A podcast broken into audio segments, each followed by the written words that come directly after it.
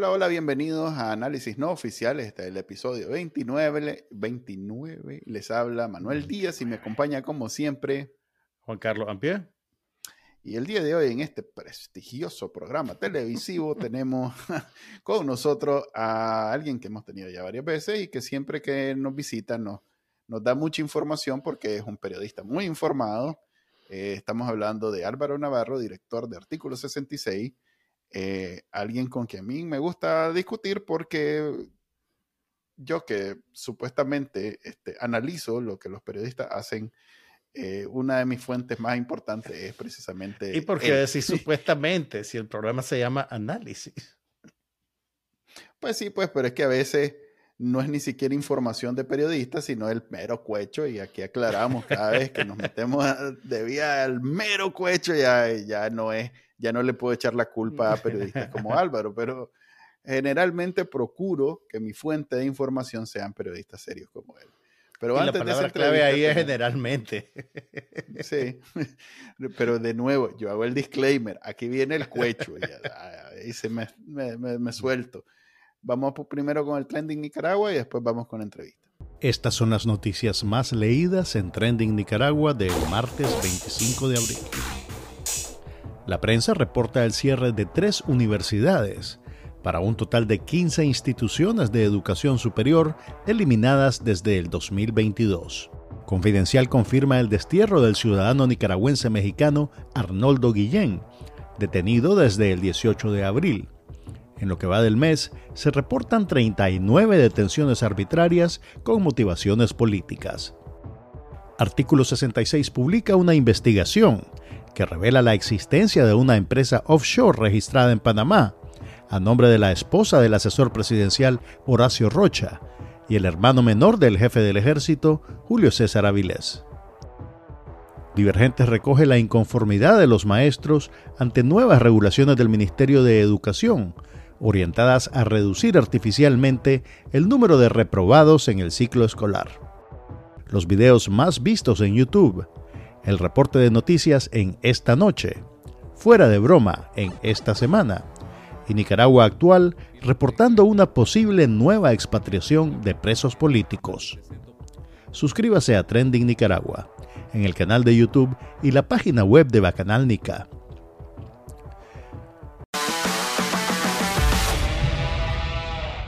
Bueno, bienvenidos a la sección de entrevistas de análisis no oficial Hoy tenemos, como había mencionado, al periodista Álvaro Navarro de Artículo 66, director, creador, fundador y una persona mucho más informada de lo que nosotros estamos para hablar sobre los temas de importancia de la semana en Nicaragua y podemos escupir en rueda a partir de lo que él nos informe, entonces nosotros ya hacemos el comentario. ¿Qué tal? ¿Cómo estás, Álvaro? Muy bien, Manuel. Muchas gracias. Y siempre Siempre es un gusto estar aquí con vos y con Juan Carlos, por supuesto. Tenía ya días de no verte, Juan Carlos. Se ve que no es el programa, Álvaro. No, o sea. este es prestigioso programa de televisión. te fuiste. y eso que estás en Costa Rica. hablar directamente con vos, pues. claro, claro. que estás en Costa Rica, o sea que vos, vos solo apretás el botón, encendés la tele y ahí nosotros estamos en cadena todo el tiempo. Hay un canal dedicado solo a Canal Nica, o sea que. Ah. Estamos mal, estamos mal. Le vamos a bajar una rayita a la presentación. Entonces estamos aquí con Álvaro Navarro, que es un periodista un poquito menos que destacado, para hablar sobre los temas importantes de Nicaragua, especialmente, a ver, hay dos temas que yo quería discutir con vos. Y vi que pusieron en artículo 66 eh, algo relacionado a estos temas. Empecemos por la policía, si querés. Hay, un, hay una serie de movimientos. Es más, a mí me llegó por WhatsApp una, una infiltrada dentro de la jugada ah, del gobierno y me dijo hace como una semana, mira, van a quitar a todos estos más y van a poner a esta señora. Y a mí me llamó la atención que era un movimiento eh, de solo mujeres.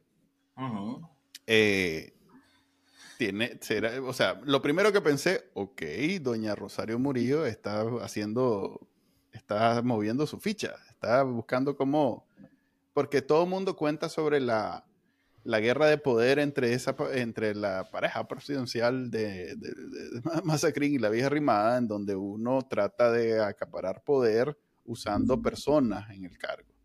Eh, recuerdo que, por ejemplo, en la Corte Suprema, este, la presidenta era una ficha de uno y entonces por eso es que de pronto echaron preso a toda la a toda el área que la apoyaba eh, dentro de la, dentro de la Corte Suprema. En la policía este, está el suegro, que el consuegro, perdón, que para mí es simplemente un, un, ¿cómo se llama? Un tapón, pues algo para neutralizar a cualquiera, a cualquier ambicioso o, cualquiera que quiera hacer furuya ahí. Y luego están los operativos, entre los cuales estaba antes, este, em, eh, ¿cómo se llama el señor que cayó en desgracia, que lo tienen preso todavía? Este, Montenegro, Marinco. perdón, Marinco. Pero que todavía aparentemente este, Moncadalau sigue siendo como el enlace entre unos y otros. Eh, estos cambios, que bueno, vos sabes mejor que nosotros, ¿qué te, te gritan a vos? ¿Qué te dicen a vos? Te dicen que en efecto la señora está ah, buscando cómo conseguir más poder dentro de la única razón por la que se mantiene en el poder, siendo pues lo más claro posible, o hay corrupción que encontraron de pronto, porque eso suele ser lo que, lo, que, lo que pasa, que encuentran movimientos de corrupción y entonces vienen y quitan. Eh, ahí lo enlazo con lo que encontraron en artículo 66. Eh, ¿Eso está relacionado a, lo que, a los movimientos que vimos? Mira, hay varias, hay varias cosas en, esta, en estos de los movimientos en la policía. Eh, y, voy a empezar por el, que a mí me parece que es eh, de menos valor, pero que probablemente tiene un intento de lavarle la cara a la institución, tomando en cuenta pues todas las denuncias de crímenes de lesa humanidad que tienen encima.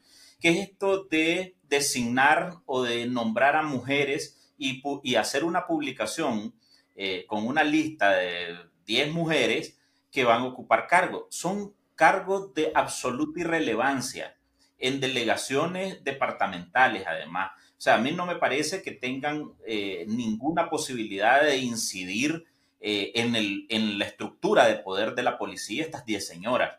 Eh, naturalmente, la publicación sí me parece que tiene como propósito limpiarse la cara, porque bueno, pues es simpática para una institución represiva, que usa armas, que además tiene el, control de, la, de cualquier movimiento, de las voces críticas en contra del régimen y también del tema de la seguridad del país, pues poner a 10 mujeres suena sexy. Pero a mí no me parece, francamente, que sea ni efectivamente una cuota de poder, eh, y por tanto, pues no, pues a menos que, y, que, estoy seguro que no es el caso, que doña Rosario se esté conformando ahora con simples pantallazos que le pueden elevar la parada a su institución. Eso, eso de entrada. Lo otro es, vamos a ver, los movimientos de jefes policiales ya que sí tienen, que sí han tenido poder y que sí han controlado la represión y que sí eh, tienen al fin de cuentas eh, capacidad de maniobra dentro de la institución, como Valle Valle, por ejemplo, ¿verdad? Que, bueno, lo, que, último que se ha sabido es que lo sacaron de la delegación de Masaya, la que lo habían designado hace muy poco, eh, y, que, y que desaparece. Francamente, eso sí me desconcierta un poco porque Valle Valle es un absoluto perro fiel de Daniel Ortega. O sea, y no solamente por, su, por sus acciones, sino por su discurso y por su capacidad de agitar propaganda dentro de la policía eh, eh, para cuadrar a su fila eh, al lado en obediencia a Daniel Ortega. Por eso, eso sí me, tiene un poquito desconcertado de por qué lo hicieron. Creo, Álvaro, que de hecho me parece que fue Eliseo Núñez el que nos dijo esto que el, tipo de dinámica de poder que está manejando el régimen tiene que ver con hacer que la gente no se sienta necesariamente segura en su posición, que no se crean indispensables, de tal manera que la, que la cabeza nunca comparta demasiado poder por mucho tiempo. Entonces, bajo ese razonamiento, supongo que aplica este tipo de rotación, digamos, de, de liderazgo. Pues y yo lo que te quería preguntar era, ¿qué pasa con Francisco Díaz en, en, medio de estos cambios? Yo no estoy de acuerdo con Manuel en que él sea necesariamente solo una figura decorativa. pues eh, obviamente ha sido sancionado por méritos propios, pues no solo por ser el, el consuegro. Entonces mi pregunta para vos es si vos crees que habrá eventualmente algún relevo en la dirección de la policía y en qué circunstancias se presentaría eso. Mira, el relevo dentro de la policía ya está aplicado y está aplicado de facto. Eh, la información que yo tengo es que Francisco Díaz está totalmente apartado de la policía, de la estructura de mando de la policía. Y eso ocurrió desde que eh, regresaron a, eh, a Horacio Rocha. O sea, Horacio Rocha lo presentan oficialmente como, primero, como asesor eh, presidencial en, temas de seguridad y luego le elevan el rango a con rango de ministro. Si ustedes recuerdan, esa fue la publicación que, hicimos nosotros a partir de decretos presidenciales en la Gaceta. Bueno, pero eh, Horacio Rocha ni está trabajando dentro de la Secretaría del Frente, ni trabaja al lado de Daniel Ortega, ni está operando desde una oficina como está Omar Hayesleven, al que le crearon una oficina como asesor. O sea, Horacio Rocha está en una oficina al lado de eh, Francisco Díaz. Y e inmediato, una de las cosas que le dieron como control total para que eh, mostrara con qué poder llegaba a la policía, fue que le dijeron, vos hacete cargo de un fondo que le daban por debajo de la mesa a policías, que se los daban en calidad de, no sé si, de, de, de bonos, de subsidios o no sé qué, a toda la jefatura policial, incluyendo los jefes departamentales, incluyendo los subcomisionados, los comisionados que ya están como en un rango eh, eh, superior, pero por debajo de Francisco Díaz.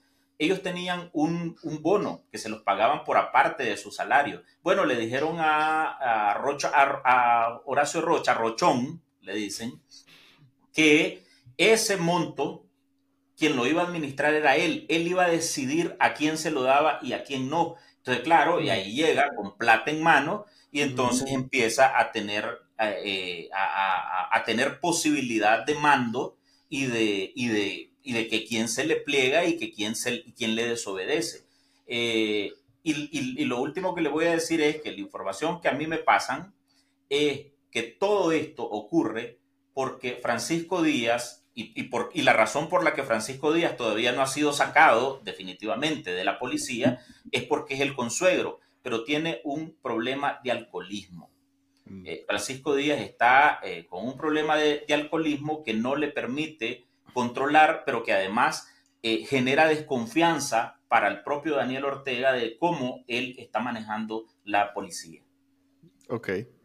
me hace, me viene la pregunta entonces, ¿cómo está ahorita Daniel Ortega?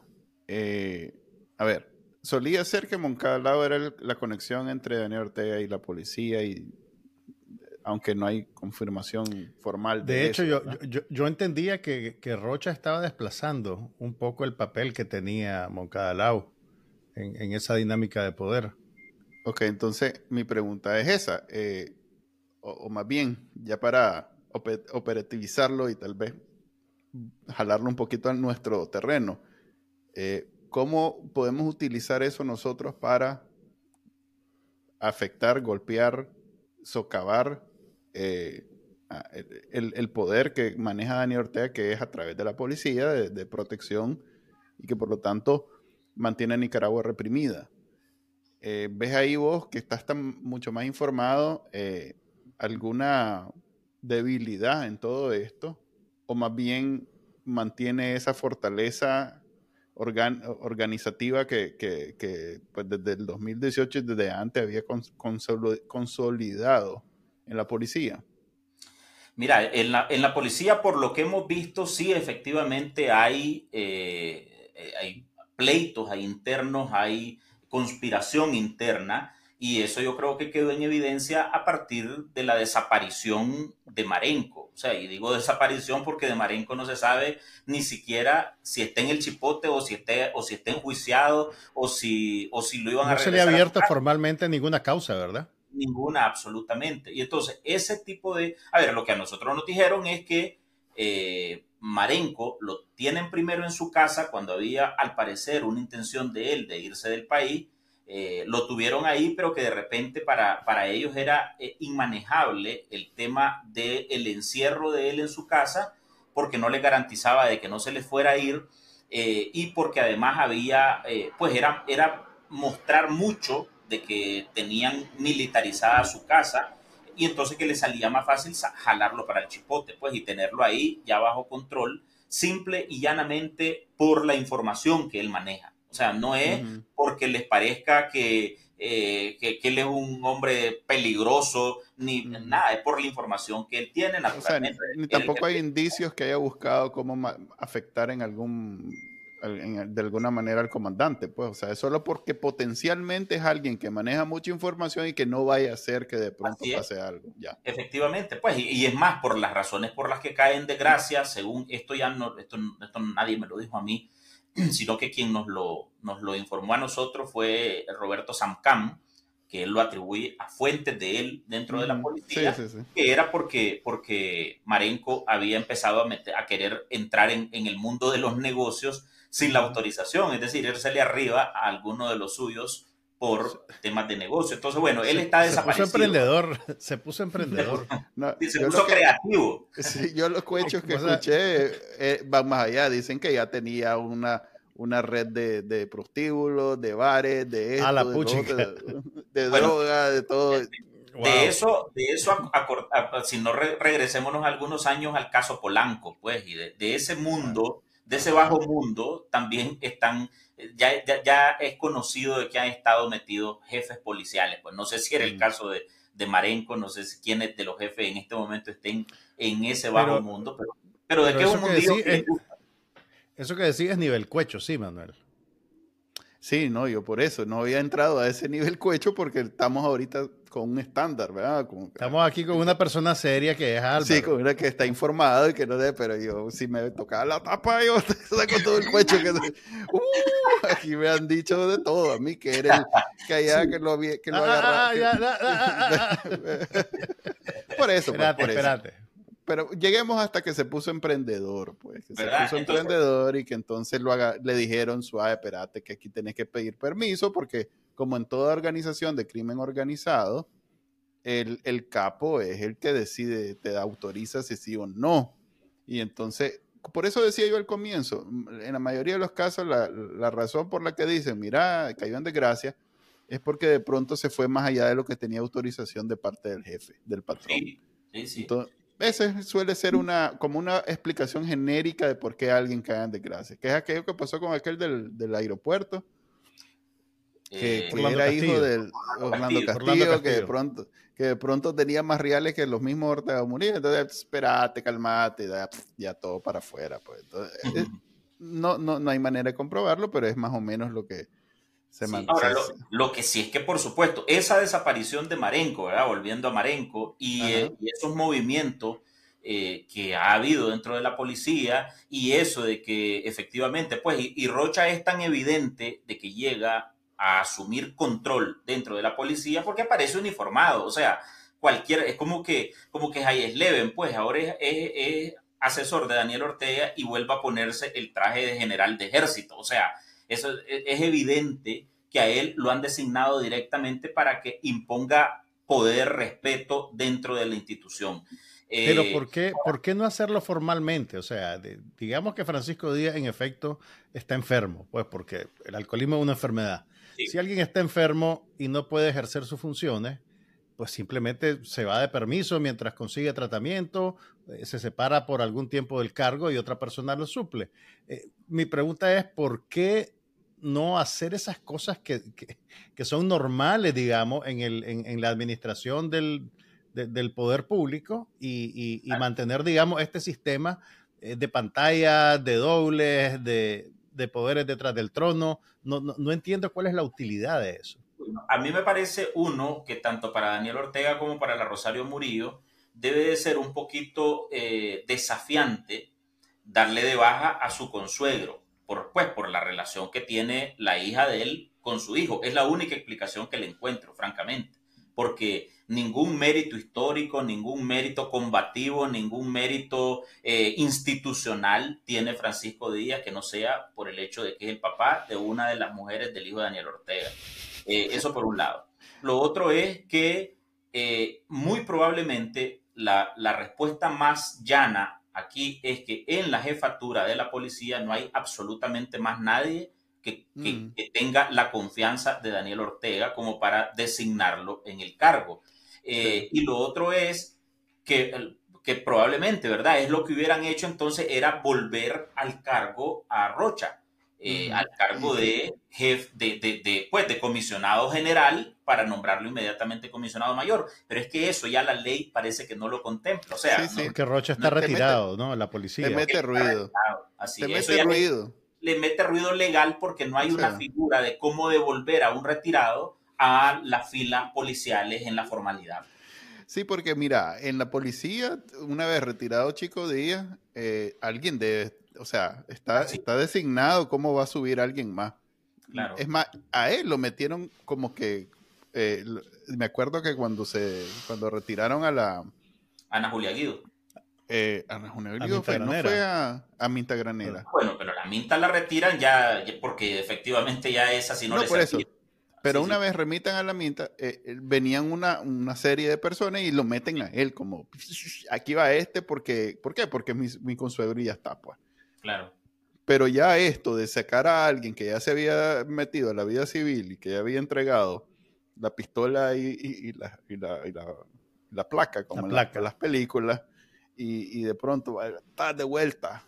Y vas eh, al cargo anterior y ahora te vamos a ascender como en media hora, todo eso, en realidad que dentro de una organización que es tan delicado para ella, a ver, que es delicada para ellos, porque es lo que los mantiene en vida, eh, los mantiene en donde están, te mete ruido. y no querés ese, si no querés ese relajito en, la policía. Y eso, eso solo, por eso solo, yo lo digo, solo se explica con el tema de la desconfianza. Vamos a ver, no es una institución normal ya en la que pues vos permitís que hayan ascensos, relevos, eh, pasos a retiros, eh, nuevos jefes, nuevos jefes, nuevos comisionados. O sea, no, ya no, ya no funciona así porque ellos degradaron absolutamente ese papel a una institución represiva que está controlada por gente que tiene que estar, que estar plenamente comprometido con ellos. Bueno, pues por, lo, por los hechos pareciera que dentro de esa jefatura que podría eh, ascender y que podrían cubrir los cargos que vayan saliendo eh, ya por ser por, por, haber cumplido todo su periodo en la policía, parece que no hay gente como en la que ellos puedan confiar pues para que le obedezcan absolutamente las órdenes de ir a masacrar gente, pues.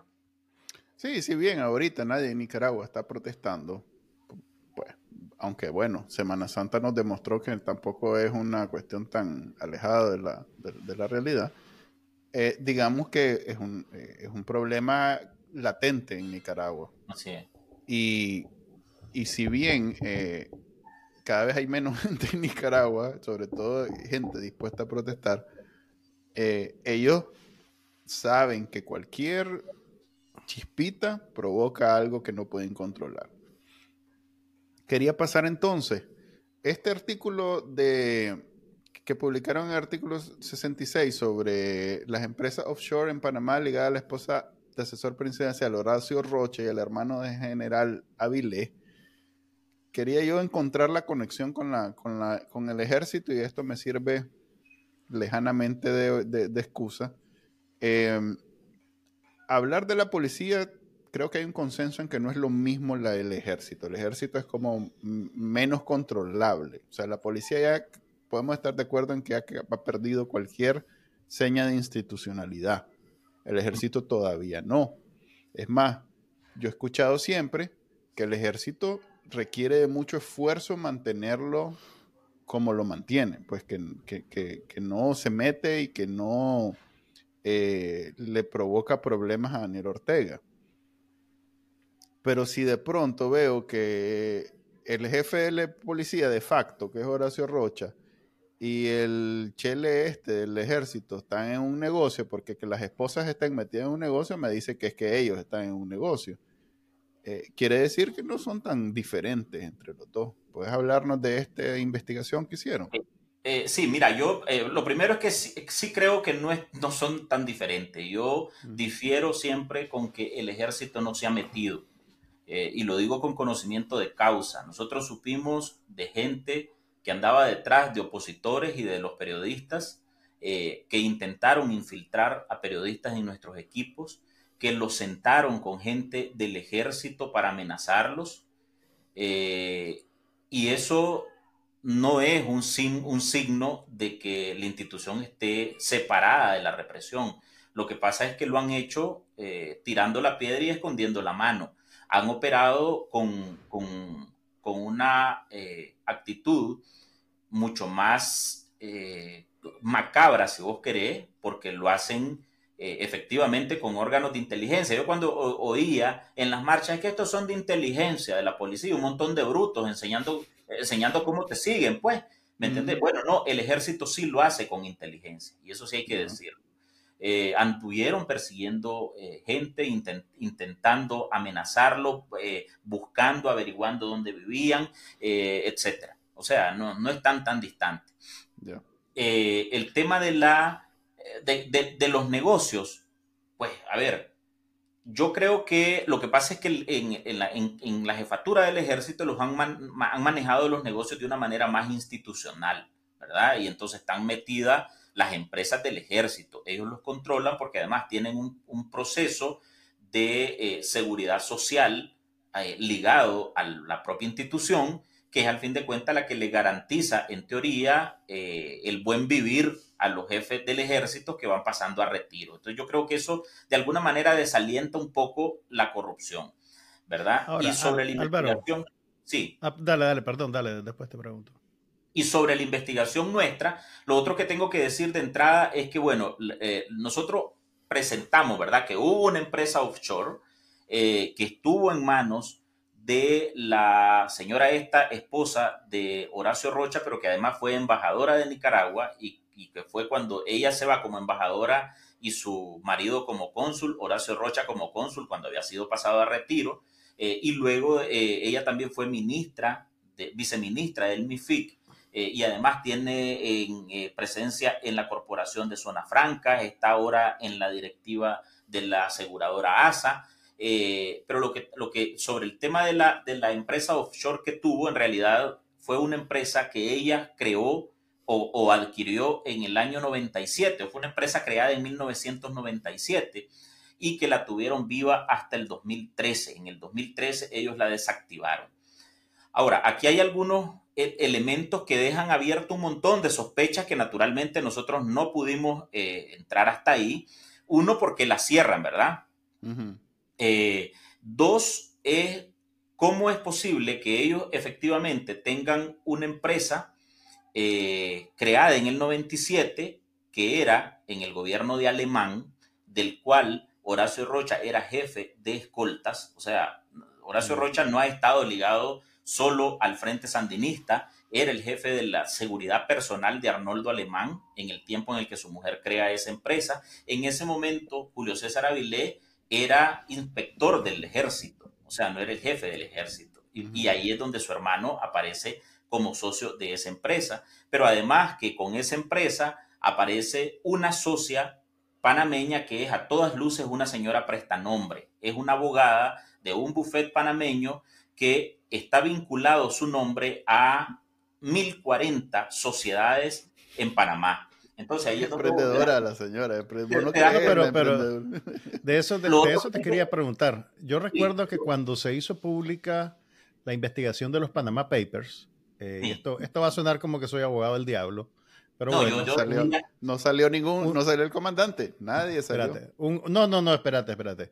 Un abogado profesional, corporativo, me explicaba que, bueno, que, que, cualquier persona puede tener una de estas sociedades anónimas offshores y que es como, digamos, es un trámite bien básico de un buffet de abogados corporativos. Pues, o sea, es casi como un manchote que metes los nombres y eso. Entonces, básicamente, vos no podés presumir que hay algo necesariamente criminal o, corrupto detrás de tener una de estas empresas. Entonces, mi pregunta es, ¿encontraron algo ustedes que, que, te diga más que estas personas tuvieron una empresa offshore en este tiempo? Ok, de entrada es que efectivamente crear una empresa en Panamá no es ilegal. O sea, es lo más legal y lo más común del mundo, ¿verdad? Eh, ¿Cuál es el asunto? Que es lo que nos decía un experto, que tampoco puede ser ingenuo, que eh, en, el año 90, en el año 97 no existían los controles que puede haber ahora por imposiciones de la OFAC o por imposiciones del mundo financiero eh, sobre el, el, tema de la creación de empresas en Panamá en el 2023. Es decir, eh, en, el, en el 1997 era mucho más probable que estas eh, empresas fueran creadas con fines criminales, ¿verdad? Con fines de lavado de dinero, de esconder capitales o de evadir impuestos. Eh, vamos a ver, eso no ocurre necesariamente en este momento, ¿verdad? Y tampoco es que, bueno, pudo haber mucha gente que también creó en esos años empresas con fines legítimos, pero lo otro que cabe preguntarse es, sí, ¿y cuál es el récord empresarial en Nicaragua de esta gente? El caso de Bolívar Avilés, por ejemplo, que nosotros lo decimos ahí en la nota, él tenía 27 años y tenía dos de haber egresado de su eh, de su carrera. No tenía empresas conocidas ni siquiera en Nicaragua. Y entonces, como alguien que no tiene eh, una empresa o no es un empresario conocido en Nicaragua, luego va a crear una extraterritorial en Panamá. Entonces, son cosas como que te, que te, te dan un poco de sospechas, ¿ves? Pero además, en el 97 también, en el gobierno de Alemán, fue muy sonado el tema de la creación de empresas de papel en Panamá, entre ellas la Fundación Democrática Nicaragüense, que estaba ligada a Alemán y a, la, y a la María Fernanda, donde metían dinero desviado de la corrupción en Nicaragua, ¿verdad? Eh, y Taiwán, por cierto. Exacto. Y entonces, eh, por eso es que surgen un montón de dudas. O sea, en, en, la, en, la, en la publicación nuestra, efectivamente lo que hay son una serie de hechos,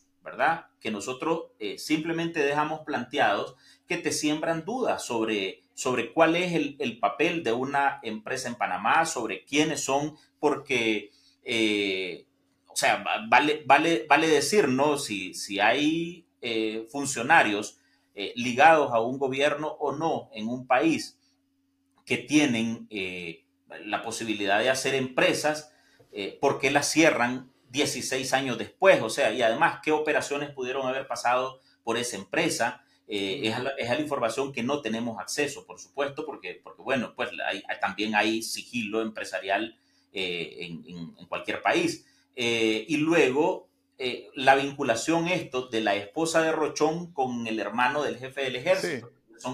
eso para mí, duda, pues. Eso para mí es lo más importante de esta, por eso lo quería relacionar, pues yo eh, me canso de escuchar eh, eso, pues que la policía y el ejército son dos cosas totalmente diferentes. Y vos mismo estás diciendo que tenés pues, conocimiento de causa de que el ejército en efecto participó de la represión en los últimos cuatro o cinco años y que esto me dice a mí que se conocen. O sea, que, que si el hermano de Avilés y la esposa de Rocha tuvieron una empresa juntos en Panamá, no es cualquiera. O sea, ni yo ni o sea, Juan Carlos y yo que hacemos esto, no, no, no, ni siquiera hemos tenido una empresa juntos nunca, pues a ese nivel no hemos llegado.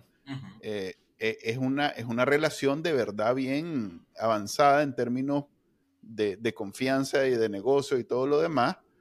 Y, y, que además la hayan hecho en Panamá, me dice a mí que esta gente en este momento, si pudiéramos, si en Nicaragua hubiera algún tipo de transparencia y, y de fiscalización, como en algún momento no voy a decir que hubo, pero por lo menos existía el potencial cuando en los 90 eh, este, el ingeniero, se me olvidó, Agustín Jarquín hizo el esfuerzo pues, de, de, fiscalizar el Estado. ¿Te imaginas todo lo que nos podríamos encontrar si esta gente tiene ya 20 años, 30 años de hacer negocios juntos? Pues? Eh, eh, es para mí eso, pues el indicio de que hay, se conocen, han hecho negocio y en este momento podrían estar haciendo mucho más negocio. Pues.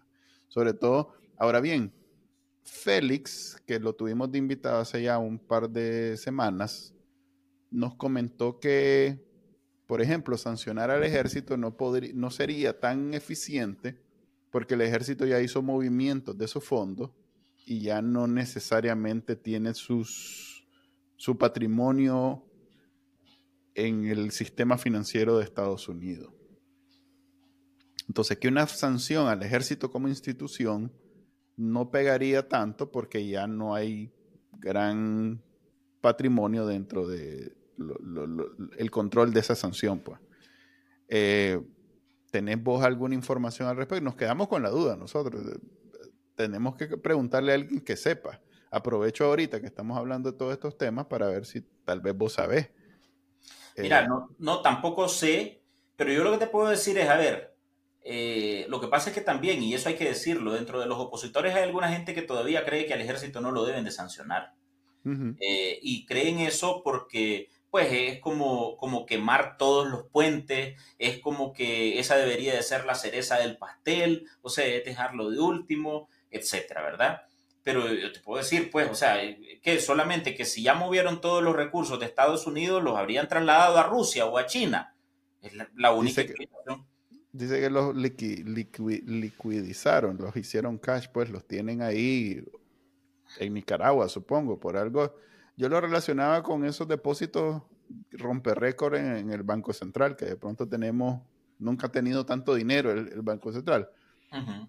Relaciono, pues, ok, sacaron todos sus reales del, del, sistema financiero de Estados Unidos y de pronto el Banco Central está hasta la parte real. Pero acordate, mm. yo creo que el, el, incremento de fondos en el Banco Central está conectado con la sobrerecaudación de impuestos. Ok, no, pues sí, pues, del año me pasado. declaro. Yo creo que más bien, no, pues ya, ya, que estamos especulando, yo creo que más bien para efectos de seguridad les conviene tenerlo en otro mercado que no sea el de Nicaragua y que sea obviamente mm. amable a ellos. Pero ya pues ahí nos metemos en el mundo de las finanzas internacionales que te confieso que yo con costo, con costo administro mi, mi, exiguo presupuesto. Pero sí te puedo decir que, por ejemplo, los, los, los, oligarcas rusos no tenían su plata en Rusia, la tenían en Inglaterra eh, y la tenían en la Unión Europea. Y, y, y, por ahí es que lo han sancionado pues, eh, en, en, los últimos meses. Entonces yo, dudo que, yo dudo que el ejército, si es que en efecto eh, convirtió en líquidos los assets que tenía en Estados Unidos, no, no, no creo pues que los hayan traído a Nicaragua. Ni tampoco que los tenga en Europa, pues, ni en Inglaterra, o sea, o tendría, a ver, lo que sí es, eh, eh, pero es que, es que es mucha plata, como para que la puedan invertir pues en, en empresas y además Nicaragua es, está en Mira, para nosotros lo que, lo que tiene el ejército es mucha plata, pero en China es una es como la cuenta de una de una pequeña empresa, pues, ¿me entendés? Entonces, si acaso, si acaso se llevaron esa plata a China. Es posible, es, probablemente la alternativa de ellos es China. Lo que pasa es que habría que ver, eh, o sea, sería como para tenerla muy estática, porque pues en China tiene sus, propios, sus propias dinámicas, pues en las que no veo yo eh, reales de un ejército de Nicaragua eh, moviéndose en la economía china. Bueno, francamente lo, eso lo veo un poquito eh, raro.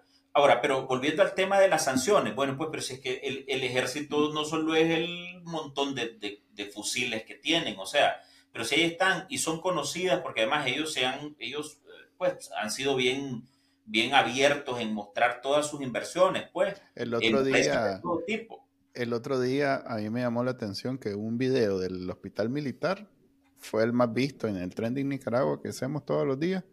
Era el más visto del día, pues. Yo no sé cómo lograron eso, pero era un video era? ¿Era un video pues. comercial? De pues, que enseñaba comercial, de equipo. Eran dos personas sentadas, así como nosotros. Dos muchachas un poquito más guapas que nosotros hablando de, los, de las bondades de, del nuevo, de la nueva inversión en el hospital militar de, del ejército, pues entonces ese tenía de pronto como 20 mil vistas en un día. Pues. Eso es que, en YouTube, eso es que lo, lo, lo, trataron de, o sea, le hicieron... Podrían haber invertido en publicidad o para, en promoción para que figurara en los timelines. Yo más bien y eso generara más reproducciones. No, yo pienso más bien que realmente hicieron el trabajo de relaciones públicas dentro de Nicaragua y que entonces todo el mundo lo vio. Pues como que le mandaron un correo a todo el gobierno y le dijeron, vean esto. Y entonces ya todo el mundo le dio clic y lo vio y entonces ya por eso él, eh, levantó. Pero lo que quiero decir es que el ejército no, no, no la, es más, la mayor comunicación, a diferencia de la policía, la policía sí todo lo que comunica es alrededor de que cada vez son mejores asesinando gente, el ejército se enfoca más bien en sus inversiones, en, sus en, todo lo que no es necesariamente el, asunto del control y, de lo que hacen realmente. Pues. O sea que sí veo, como decís vos, si hay eh, una transparencia inusitada en, todo lo que invierte el ejército y, más allá del hospital, yo no, he sabido de nada adicional, pues más bien he visto, he escuchado cómo los negocios que tenían antes han ido poco a poco sufriendo por la misma crisis que ha afectado a todo el mundo en Nicaragua. Pues. Sí, claro. Eh, si querés, aprovechando que el ejército también tiene negocios universitarios, hablemos de las universidades que acaban de cerrar, eh, tres universidades nuevas, eh, pues tal vez no son famosas ni, ni, todo mundo, ni nadie va a decir, ah, sí, ahí fui yo, pero son tres y ya suman 15 eh, universidades que cierran en los últimos meses. Eh, ni idea por qué las están cerrando. O sea, puedo entender que universidades como la UCA, que, les presenta a ellos un problema de, varios, de, varios elementos, pues desde varios puntos de vista, pero una universidad de estas pequeñas que son regionales, ¿por qué las están cerrando? Yo te voy a decir por qué. Porque cada institución donde se reúne gente joven, por muy pequeña que sea, por muy remota que sea, puede ser un foco de, un foco de, de revuelta, digamos. O sea, eh, eh, yo creo que eso está detrás de esa estrategia De, controlar todas las universidades. O sea, tal vez lo que podés medir ahí es el grado de paranoia que tienen, que hasta una universidad de garaje que queda en un municipio de, de, de, Inotega, Matagalpa, no tengo muy claro cuáles son, puede ser un problema para ellos. O es algo, o es un foco. No le digas de garaje, no sea grosero. Bueno, eh, universidades pequeñas, pues.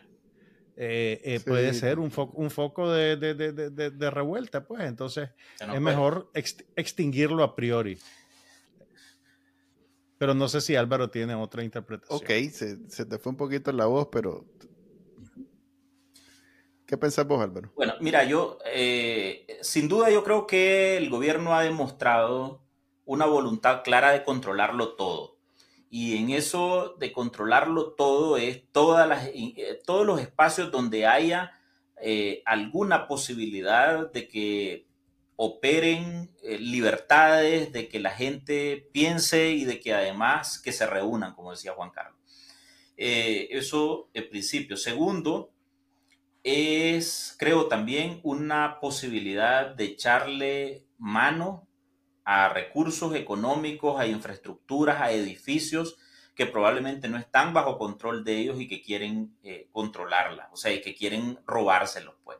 O sea, vamos a ver, por muy pequeña que sea una universidad, ya tiene un predio con un auditorio, con, con oficinas, para algo les va a servir. Y esta gente son, eh, son voraces, pues. O sea, todo lo que, lo que se, se pueden robar, se lo roban. Y eso lo han, lo han dejado bien claro.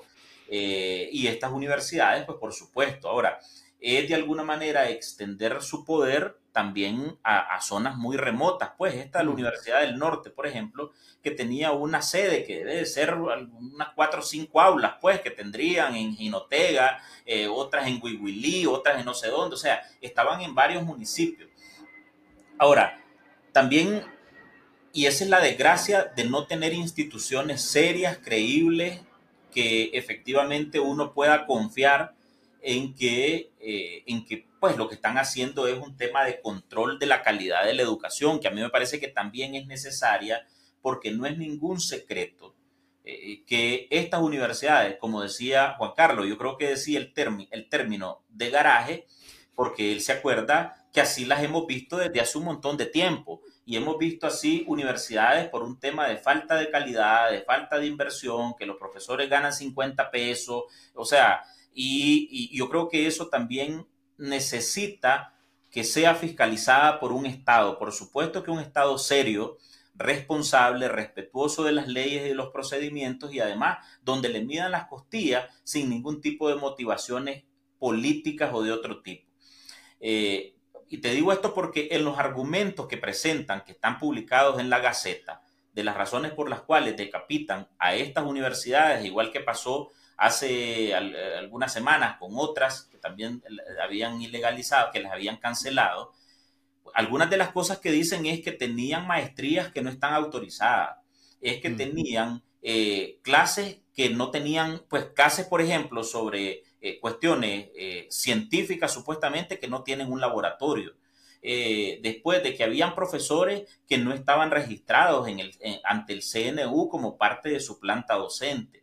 O sea, y cuando vos, cuando vos lees esos argumentos, lo que pasa es que, como digo, con esto no significa que le estoy dando crédito a la, a, la, versión de la dictadura, porque, porque efectivamente no lo es. O sea, de la ONG que han aniquilado han dicho que no han presentado eh, juntas directivas, que no presentan estados financieros, cuando todos hemos sido testigos de que, de que hubo organizaciones que llegaban al Ministerio de Gobernación a dejarle su documentación y le echaban a la policía para que no se acercaran a los portones. O sea, y, y así cuándo vas a poder cumplir.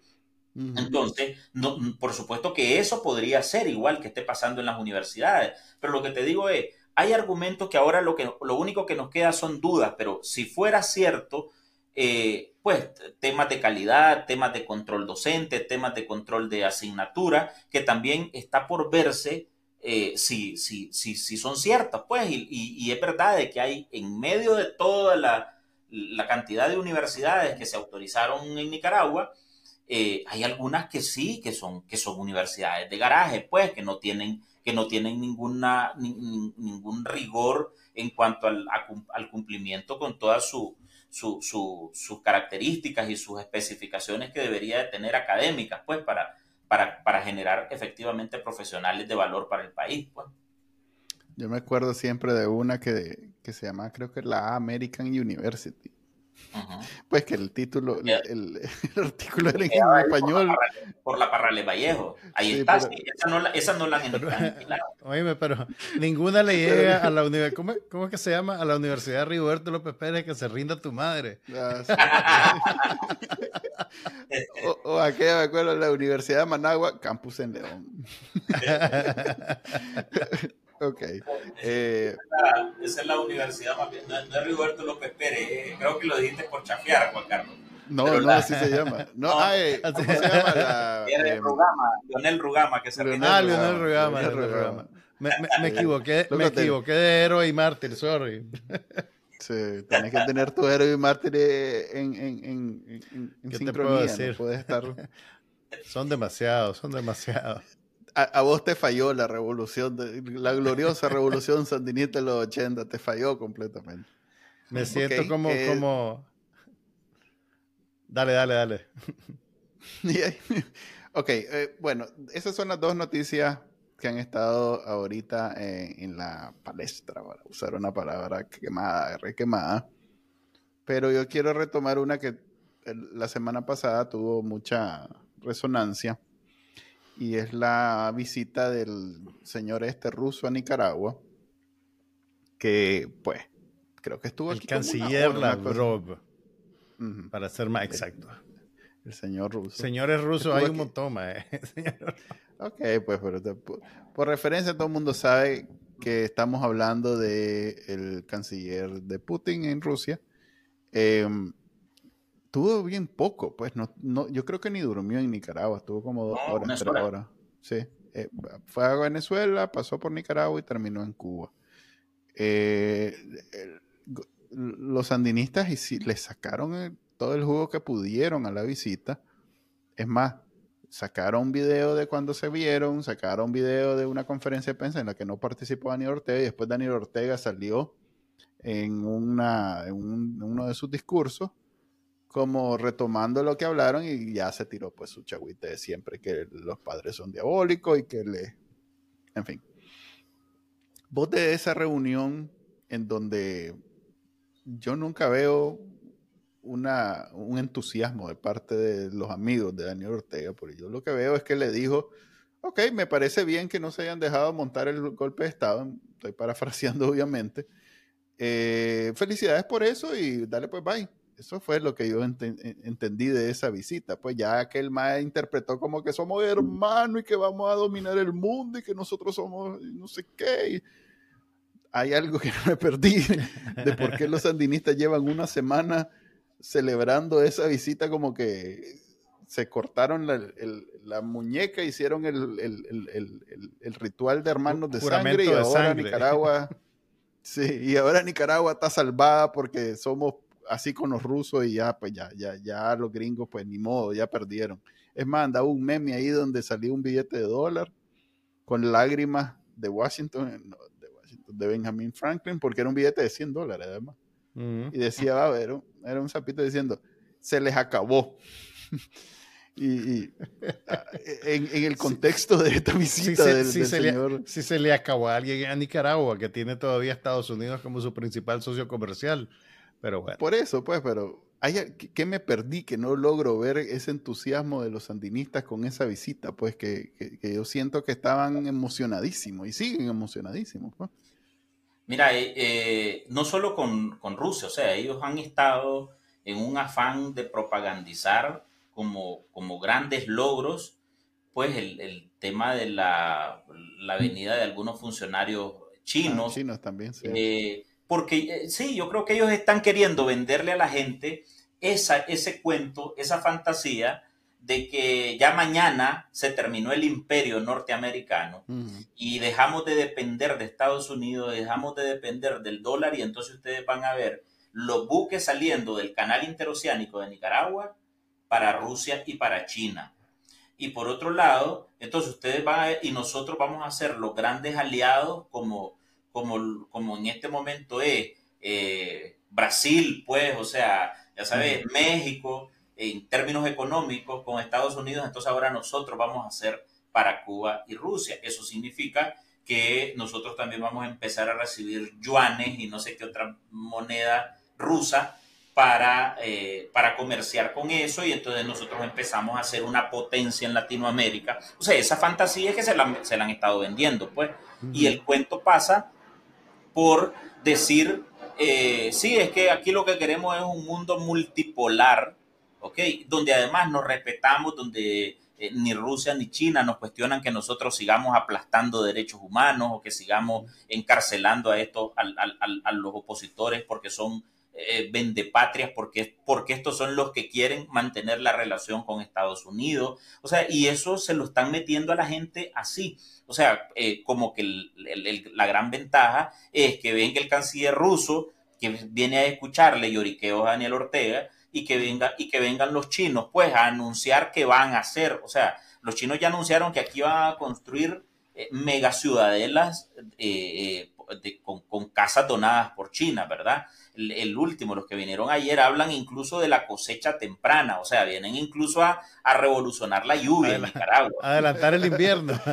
adelantar el invierno. Pues, Mira, yo, yo creo que en parte también querían que coincidiera con el pretendido ingreso de Rusia como observador en el sistema, en el, en, el SICA, y, eso se les pasmó, pues. Entonces ya me imagino que eso le quitó un poquito el brillo a la visita del señor Lavrov, porque hubiera sido más alegre para ellos decir, y aquí está el señor Lavrov que viene a celebrar que Rusia va a observar el SICA ahora, pero pues eso no se dio. Pero sigue, sigue siendo más una cuestión de, interés de Daniel Ortega que de Rusia o China o lo que sea. Pues, sí, a ver, yo creo que yo creo que Rusia y China ven a Nicaragua como ven a Daniel Ortega como un loquito, pues. Bueno, y ahí este loquito, sí, pues y ahí si va a ser nuestro nuestro aliado allá, pues para estar provocando, estar estarle tirando chifletas a los gringos y es que perdemos nosotros, pues dicen. Pues, al, extremo que yo te al extremo que yo te diría, si las tensiones entre China, Rusia y Estados Unidos bajaran de, de volumen,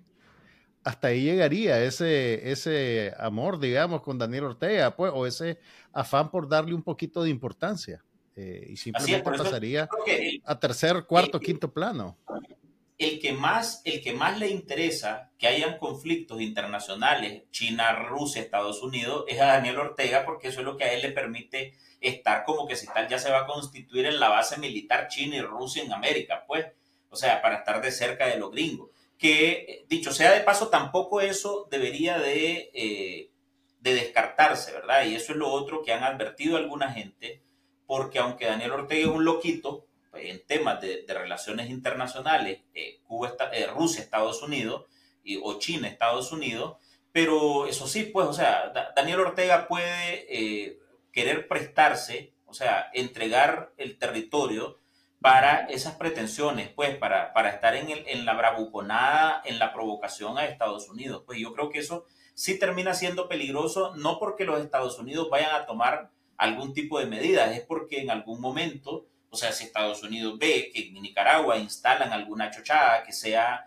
riesgosa para su seguridad nacional, entonces ahí sí seguramente van a empezar a ponerle ojo a un tema militar con Nicaragua, pues, y, esa es una provocación que Daniel Ortega está queriendo hacer para ganarse un eh, enemigo, para volver a decir que es un tema, de, el mismo cuento de los 80, pues que es un tema de, agresión imperialista y para papá, papá, y todo eso lo que, lo que vendría a justificar después todo un montón de acciones de, del mismo Ortega en, en, medio de la soledad internacional que se tiene. Pues. Sí, yo, yo ahí no veo mucho. Es más, hasta el mismo Daniel Ortega sabe que meterse a ese clavo sí es cosa seria. Pues. Eh, sobre todo porque en, en, Europa, Rusia estaba amenazando a los países europeos que no se involucren en la OTAN y todo el mundo le ha valido. Ya entró Finlandia, eh, todo, excepto Ucrania, todo el mundo está ya convencido que van para la OTAN. O sea que eh, que haya movimiento de Rusia en Nicaragua, no veo yo a Estados Unidos manteniéndose al margen. Pues más bien estado como bien controlado en el sentido de que cruzar esta raya y vamos en serio. Y ellos se han contenido bastante. Hablo de los rusos. Ok. Eh, yo creo que hasta ahí la vamos a dejar porque ya estoy mejor informado. Vino a hacer el trabajo de informarnos eh, eh, Álvaro Navarro al análisis no oficial, porque el análisis depende de la información y si no tenemos la información, pues no hay nada que analizar. Así que ya, gracias. En la próxima edición analizamos todo lo que nos dijo Alvarito. Sí, no, aquí aprovecho yo cuando él termina de explicarme todo lo que no sé, yo aprovecho y hago mi análisis en caliente. Pues gracias Álvaro por habernos acompañado. Eh, me, queda, me queda pendiente leerme completo ese artículo y esa investigación y he estado viendo que han estado publicando así especiales recientemente, así que les recomiendo visitar Artículo 66, que además de las noticias de todos los días, siempre tienen un especial reciente. Gracias por acompañarnos, nos vemos la próxima semana o bueno, el viernes con otro programa, con otra entrevista. Ok, esa fue la entrevista con Álvaro Navarro. Eh, recomendaba verla completa. Pero bueno, si están escuchando y viendo esto, quiere decir que la vieron completa. Y muchas gracias por eso, por hacerme caso. Ahora vamos a la sección que todo el mundo, que la, sección preferida, sección. De los, la, preferida de los chicos y grandes, el IPW de análisis no oficial. De esta sección siempre ah, recogemos un tema que pues merece algunos comentarios no tan poco serio. merece, comentarios poco serios. Mm, sí, eh, podemos decirlo de esa manera. Y el día de hoy escogí, escogimos eh, algo que habíamos hablado, hablamos con Álvaro, de hecho, eh, la elección o el ascenso que tuvo la policía sandinista de varias policías, oficiales de policía, a cargo de, de mando. el mismo Álvaro nos decía que eso era superficial, bien, bien eh, ¿cómo es la palabra? Bien de maquillaje, decorativo, Decorativo. Decorativo. Eran unos cambios así bien decorativos, pero que eso no impide que los medios del poder ciudadano y la granja de, troles de Farm, de, de, la granja de troles en Telcor, esté ahorita emocionada publicando que en Nicaragua la, igualdad de género es tan fuerte que acabamos de poner a tantas mujeres en cargos de mando y para... Y lo que tenemos que decir nosotros es que realmente Nicaragua es el país donde la equidad de género vino a morir. Básicamente, o sea, todo lo bueno que, existe alrededor de la equidad de género, Nicaragua es como la negación de eso. Eh, y a todas estas nuevas líderes de la policía, hay que recordarles eh, lo que le hizo el régimen, bueno, no le hizo, porque ella también, digamos que fue eh, fue cómplice necesario. Fue cómplice necesario, digamos, de el, triste papel que terminó jugando, pero básicamente cualquier esperanza sobre un liderazgo femenino efectivo eh, se convirtió en un ejemplo de lo peor que le puede pasar a la ex jefa de policía, Aminta Granera, que incluso en algún momento hasta la gente decía que podía ser una buena candidata presidencial y en la encuesta salía con mucha credibilidad por encima de otras figuras del gobierno, pues le decimos gobiernos porque en aquel entonces pues todavía navegaba con bandera de gobierno, pero pues básicamente eh, Amita Granera terminó demostrando que incluso los liderazgos femeninos pueden corromperse por este sistema. Entonces, la verdad, la celebración. No te, no te, a vos no te da mucha confianza entonces que sean mujeres las que están ahí. Yo me acuerdo que cada vez que iba a renovar mi licencia, la jefa de la policía de tránsito, bueno, ya estoy diciendo, era una mujer y nunca me trató mejor que los es más, más bien me trató peor que los policías de tránsito varones, pues, o sea que no siento yo que haya aquella diferencia de trato y de, eh, pues que no, Mira, quiero decir que sea un que sea un prejuicio, pero sí uno, uno espera que al ser mujeres sea un trato a la población un poquito menos brusco. Mira, con esto, con esto yo no quiero eh, minimizar el problema de la inequidad, que realmente es un problema real y patente. Lo que sí quiero compartir es que el régimen utiliza este problema para convertirlo simplemente en una herramienta de propaganda. Y, y, en Nicaragua realmente la única mujer que tiene un poder real es Rosario Murillo y no lo tiene necesariamente por, eh, eh, por mérito propio.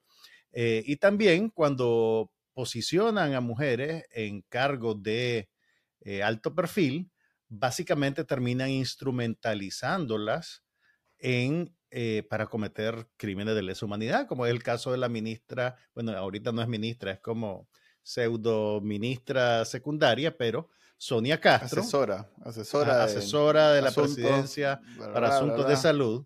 Sonia Castro es un ejemplo de una mujer que está en un cargo de dirección muy importante y básicamente se convirtió en cómplice de crímenes de lesa humanidad en el contexto de la represión a las protestas de abril. Entonces, cuando ustedes vean uno de esos posts en, en, plataformas de redes sociales celebrando la equidad de género en Nicaragua, recuerden para qué están promoviendo la equidad de género en Nicaragua.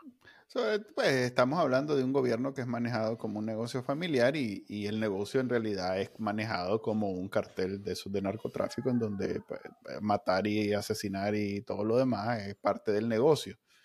Eh, yo eh, he notado como, como estás diciendo vos, cuando los sandinistas necesitan debatir, entre comillas, perdón, eh, en, un plano internacional, ya sea en redes sociales o entrevistas en medios internacionales, cuando no tienen a qué recurrir porque de pronto les dicen que las violaciones de los derechos humanos, certificados por la ONU, este, los presos políticos, los padres, en fin, los abruman con todas las, eh, ¿cómo llamarle? todas las cosas buenas que hacen los sandinistas ellos sacan esta carta como la gran carta de, de, muestra que son desarrollados y que son progresistas y que son gente de, de, ética y de no sé qué, hablando de que están en sexto lugar en el mundo de equidad de género, porque los que hacen estos, e, estos barómetros eh, en realidad se concentran en los números. Pues, sí, en, lo formal, pues. Y en Nicaragua, en efecto, hay una ley que obliga al Estado a la contratación de mujeres y obliguen las elecciones a los partidos que tengan la mitad de mujeres y la mitad de varones. Y todo eso provoca entonces que en números por lo menos Nicaragua se vea como un país avanzado en términos de, género. Pero en la realidad, como estábamos hablando aquí, es muy fácil desbancar esa real, e, ese, supuesta, ese supuesto avance, ese supuesto progreso. Sobre todo cuando la vicepresidenta, copresidenta, que en varias ocasiones Daniel Ortega ha dicho que más que una vicepresidenta, una copresidenta, más bien tiene, si tenemos un dictador sanguinario de presidente, si ustedes preguntan en general a Nicaragua si la señora es mejor o peor, en, la mayoría de los casos les van a decir que es peor. O sea, que, ¿de qué sirve que sea mujer si de todos modos es peor que, o sea, la idea de tener a una mujer, eh, a mujeres en cargos de poder, sí, sí, precisamente es para cambiar esa dinámica y esa y ese, toda esa historia ahí en Nicaragua es muy presente. Eh, eh, esa historia conservadora de, de, de, de, explotación, de no sé qué.